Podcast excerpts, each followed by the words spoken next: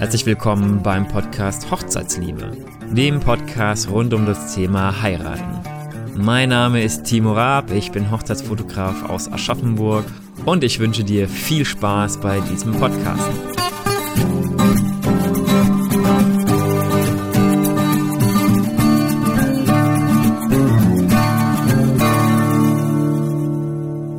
In der heutigen Folge geht es um das Thema Budget und das letzte Mal hatte ich ja schon euch erzählt, was man meiner Meinung nach als erstes buchen sollte oder beziehungsweise nach was man als erstes Ausschau halten sollte, welche Dienstleister da in Frage kommen.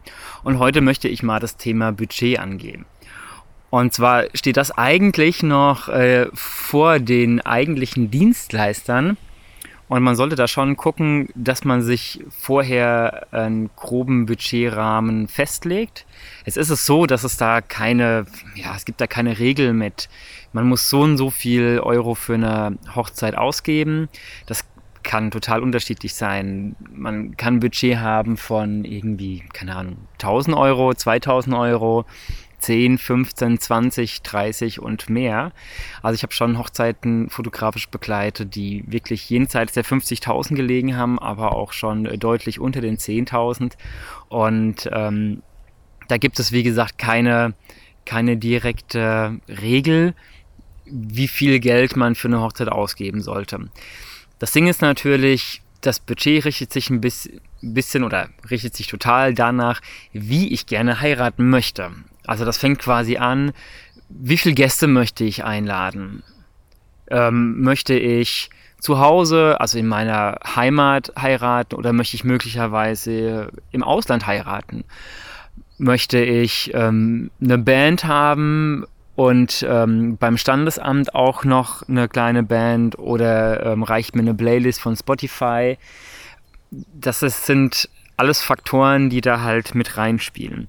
Was einem auf jeden Fall, was man nicht unterschätzen darf, ist, dass eine Hochzeit teurer wird, als man häufig denkt, weil einfach die ganzen Dienstleister, äh, wenn die, wenn das gute Dienstleister sind, gute Qualität, kostet eben. Und man darf auch nie vergessen, es sollte halt so sein, wie man das gerne haben möchte.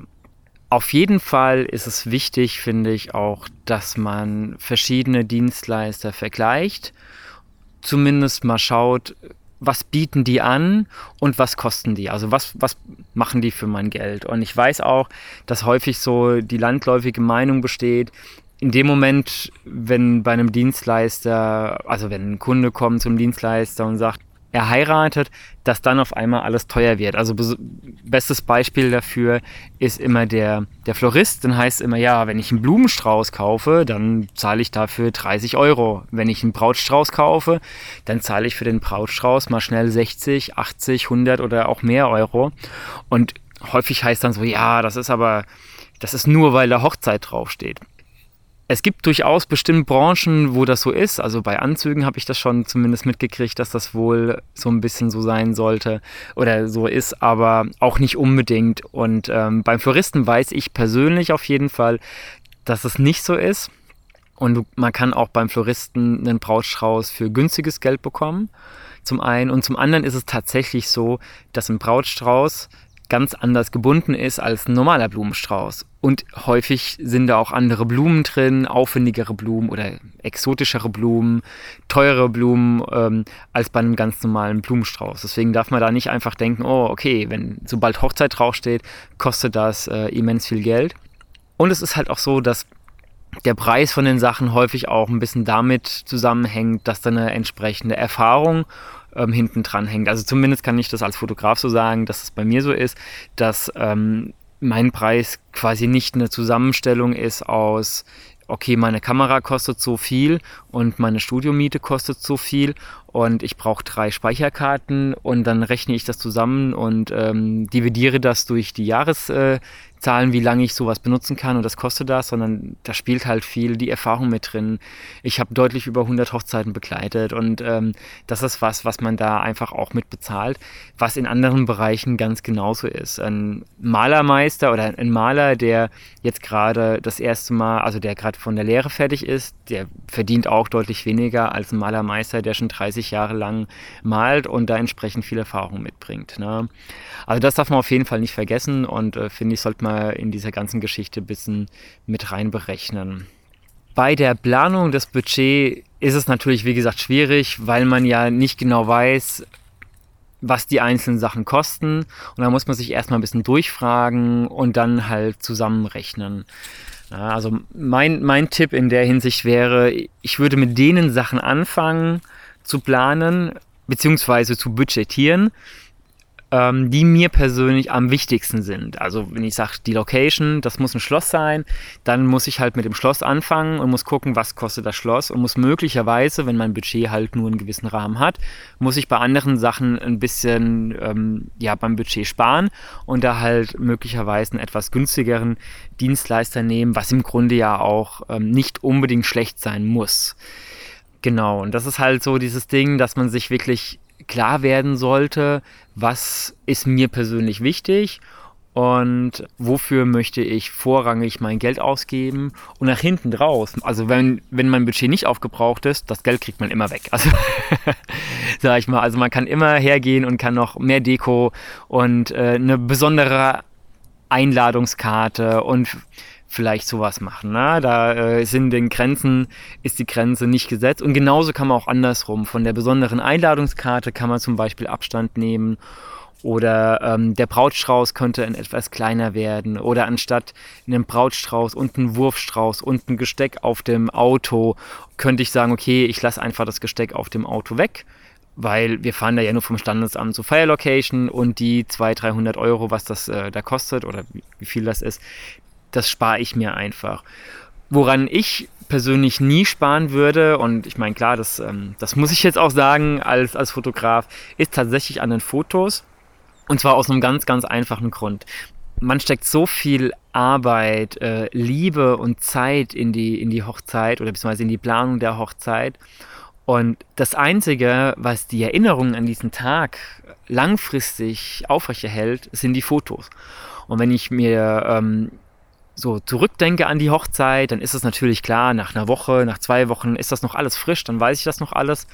Aber das sieht schon anders aus nach einem Jahr oder nach fünf Jahren oder nach 20 Jahren. Und wenn ich mir nach 20 Jahren die Fotos anschaue und mich dann darüber ärgere, dass die Fotos nicht so geworden sind, wie ich mir das vorgestellt habe, beziehungsweise dass der Fotograf, weil ich vielleicht da gespart habe, weil das irgendein Freund gemacht hat oder weil es ein Anfänger gemacht hat und der das einfach noch nicht so gut hingekriegt hat, dann ärgere ich mich jedes Mal, wenn ich die Fotos sehe und man muss immer bedenken, dass die Fotos direkt eine Verknüpfung zu den Erinnerungen machen. Und wenn die Fotos besonders schön sind, dann ist auch die Erinnerung schön. Und dann bleibt die Erinnerung auch schön. Wenn ich ähm, zum Beispiel dran denke, meine Eltern, die sind ja schon ja, ich muss gerade überlegen, ich glaube, die sind schon 30, nee, länger.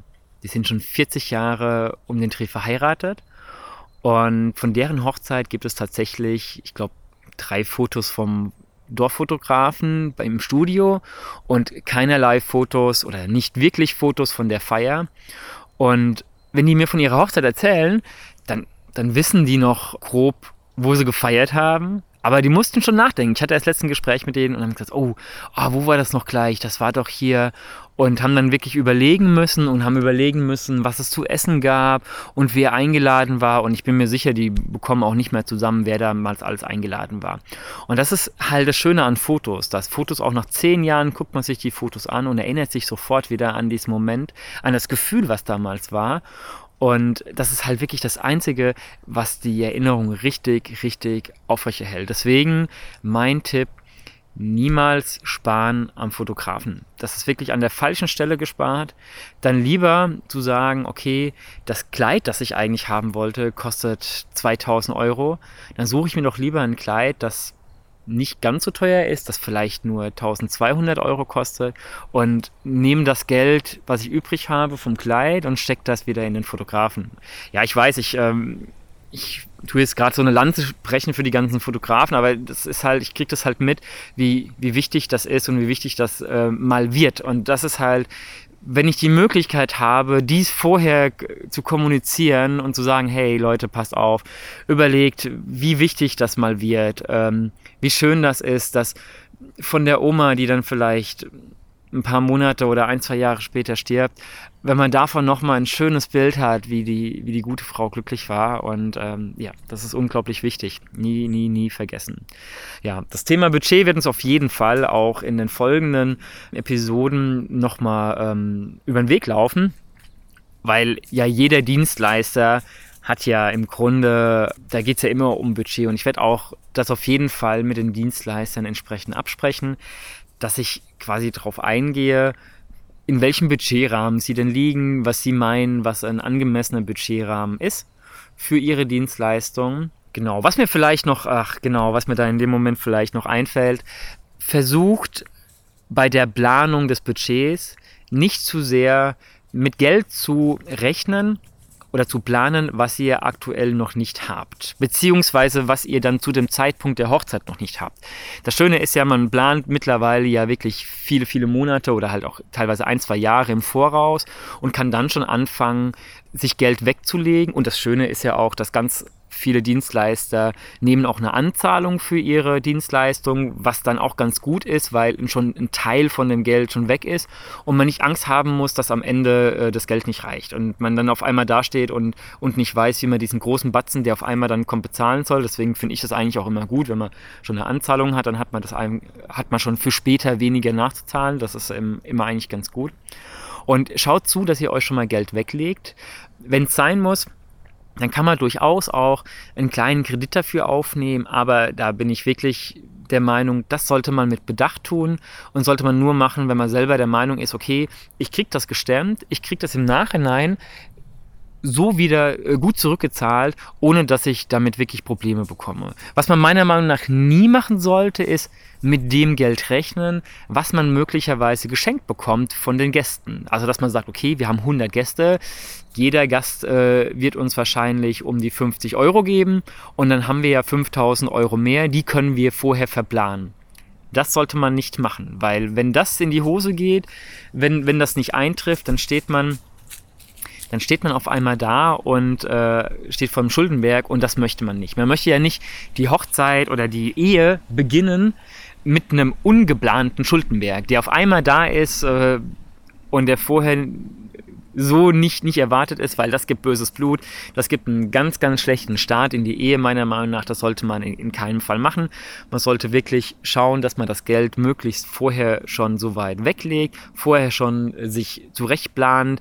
Da gibt es Programme für oder man kann mit einer Excel-Liste das machen und kann schauen, wie man da am besten zurechtkommt. Ne? Ja, genau. Ansonsten würde ich sagen, ich wünsche euch eine schöne Planungszeit, viel Spaß beim Planen und wir hören uns das nächste Mal wieder. Ciao!